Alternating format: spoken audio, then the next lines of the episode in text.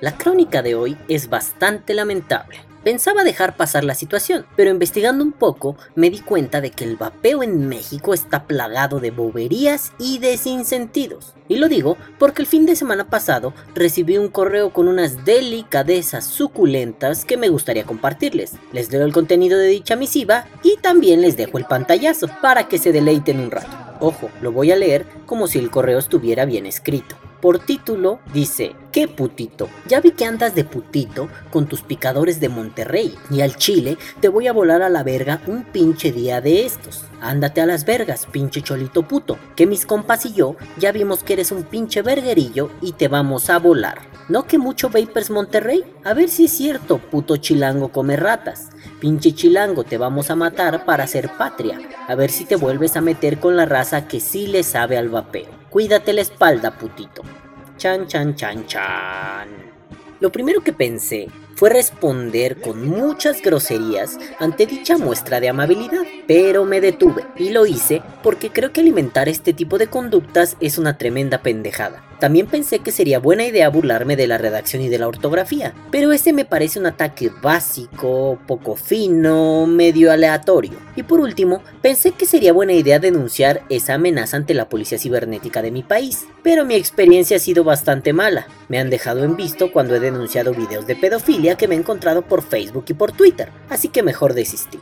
Lo mejor que pude hacer fue hablar con un exalumno que es abogado para que él le diera seguimiento al caso. De cualquier manera, él me dijo que no me preocupara, que estas amenazas son de esas tonterías que uno hace al aire. Sin embargo, él va a estar muy atento.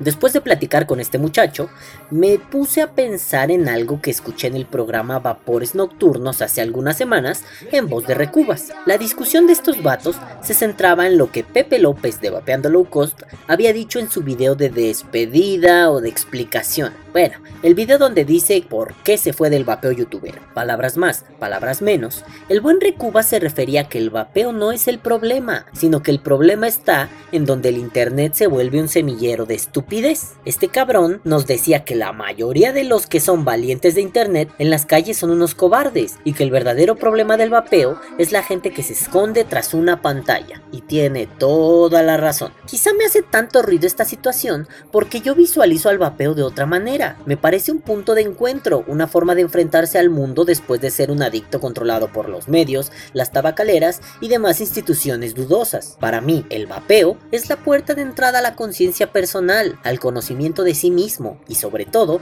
al descubrimiento de un mundo que se puede disfrutar muchísimo. Ya lo he dicho antes, lo maravilloso del vapeo es conocer personas, charlar con ellas, divertirse un rato y hasta ahora mi experiencia vaporil ha sido bastante buena. Compartir experiencias anécdotas, conocimientos, bromas, memes y hasta cosas íntimas con varios amiguillos del vapor. Claro, también han pasado cosas desagradables como los aviondillos que se sienten superiores porque creen que Zeus los parió y son lo que el vapeo mundial tanto añoraba, o los papanatas que creen que tratar mal a la raza es la forma de caerles bien, o los cabezas duras que son unos analfabetas funcionales y no pueden leer un par de reglas sencillas. Y como verán, con los que he tenido problemas son esos valentones de internet de los que Recubas hablaba. Bueno, sobre este hermoso mail me incomodan un par de cosas. Primero, me incomoda mucho que aquel que mandó este correo se haya escudado en el anonimato. Es más, si miraron bien, y si no, aquí lo dejo otra vez, me incomoda que el que mandó el correo se haya nombrado Cruz Gamada. ¿Ese tipo sabrá lo que es eso? Bueno, esto es una Cruz Gamada. No es que toda cruz gamada sea mala per se, pero desafortunadamente después de las graciosadas de los nazis, solemos relacionar este símbolo religioso con algo medio nocivo y deleznable. ¿Habrá sido una forma de intimidarme? Sí, ahí está el detalle, en incomodarme, en asustarme, en intimidarme. Eso sí que me parece muy pendejo. Segundo, La cuestión es que esto se da después de que un administrador hace una publicación controversial en el grupo de vapeo que menciona el correo, Papers Monterrey, y se relaciona conmigo porque yo soy moderador de dicho grupo. Puede ser que la publicación estuviera fuera de tono, puede ser que haya sido una decisión atrabancada, pero también puede ser que esa publicación haya sido un método que hasta ahora había funcionado para resistir este tipo de ataques, como el que a mí me tocó sufrir esta vez. Pueden ser muchas cosas, pero ¿en realidad es necesario amenazar de esta forma? Como dice un buen amigo, ¿qué esperaba si en este país cualquier pendejo con dos o tres cervezas encima se cree un sicario? Otro amigo me dijo, ¿no has pensado que la gente que vende originales o que está a favor de ellos pudo ofenderse con tu anterior podcast donde criticas los argumentos que ellos dan? Otros más osados se atrevieron a darme nombres de personas a las que no les caigo bien en el mundo vaporil porque les he ganado discusiones o porque les he dicho que sus proyectos son una tomada de pelo. Incluso me pasaron pantallazos de sujetos diciendo en Facebook que yo era un idiota, un perdedor o un fracasado. Lo peor de todo es que no tienen los cojones suficientes para decirlo de frente y prefieren ir a cuchichear a otros grupos en donde yo no estoy. El anonimato de nuevo. Incluso, un buen amigo Vapor, de esos que sabe secretos por aquí y por allá, me comentó que este correíto proviene de los grandes círculos vaporiles mexicanos, y me dijo que la raíz del problema es que yo le soy muy incómodo a varias personas gracias a mi actividad en YouTube. Y según esto amigo, esto sucede porque muchos de mis podcasts y de lo que comento en varios grupos de vapeo le ha hecho pensar a las grandes élites que sus ventas y negocios se ven afectados gracias a mí.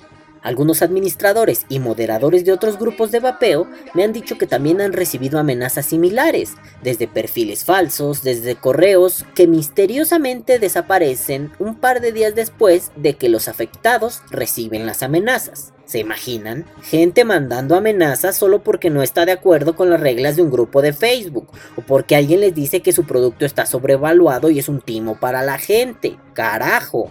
Y lo más triste de todo es que esto que me han comentado solo son rumores, intuiciones, creencias. Lo único real es que yo recibí un correo bastante torpe bastante mal escrito y bastante preocupante para un país inundado de una violencia espectacularizada. Afortunadamente, me crié en una demarcación bastante peligrosa de la Ciudad de México, lo cual me ha servido para entender muchas cosas acerca de este tipo de mensajes. A través de esas experiencias, entendí que si quieres ser un malandrín, tienes que tener los testículos bien acomodados para soportar lo que dices. Entendí que si vas a pelear, tienes que saber hacerlo. Aprendí que si vas a ser un tonto, tienes que aprender a ser muy fuerte. Me enseñaron que amenazar es algo que haces si y solo si eres capaz de cumplir tus amenazas. ¿Y saben qué fue lo más importante que entendí? Que este tipo de actividades no son adecuadas porque los grupos de Facebook no son el lugar en donde tenemos que sacar al macho cabrío que llevamos dentro. No se trata de sacarnos la poronga, azotarla en el teclado y ver quién la tiene más larga. Se trata de construir redes de trabajo, de confianza, y de actividad para poder colocar al vapeo en un lugar estable y seguro.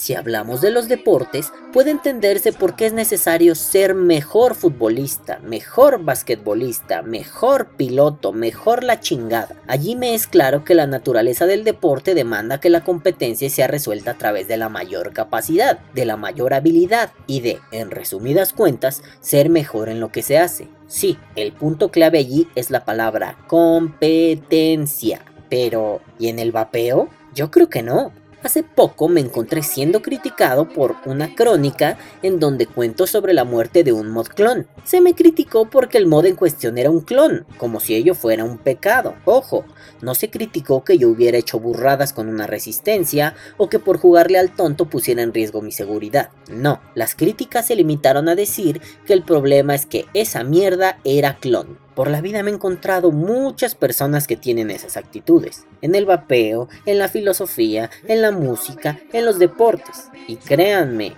no las entiendo. Un ejemplo que me parece similar al vapeo es otro que he vivido, el del mundo de la ropa. Algunas veces he recibido críticas del tipo, La pinche ropa jodida que usas es para mugrosos. Y yo me pregunto, ¿En serio? Más allá de que la ropa que uso es difícil de conseguir en México o que los precios de cada prenda no bajan de los 25 dólares debido a la importación, me deja con el ojo cuadrado que esas críticas surjan con tal facilidad.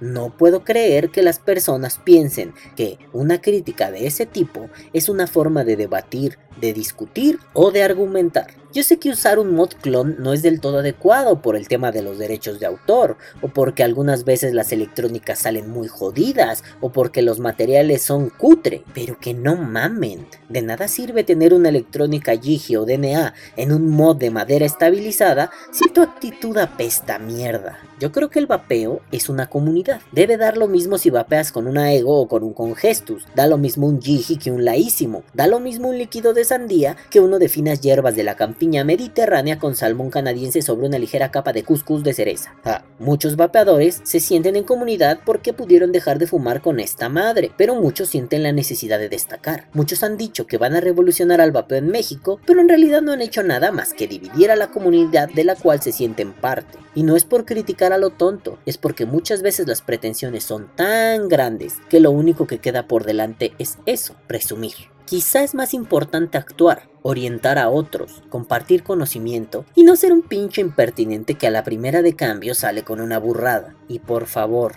no se escondan para amenazar. Es más, no amenacen. Muestren sus desacuerdos, aprendan a alzar la voz ante lo que no les gusta, aprendan a dar argumentos, no se dejen guiar por el ego desbordado ni por la supuesta sabiondería del vapeador experto. No se dejen llevar como si de un rebaño se tratara. No se les olvide que vapear es un placer y no una guerra. Que viva el vapeo. Vapea o muere.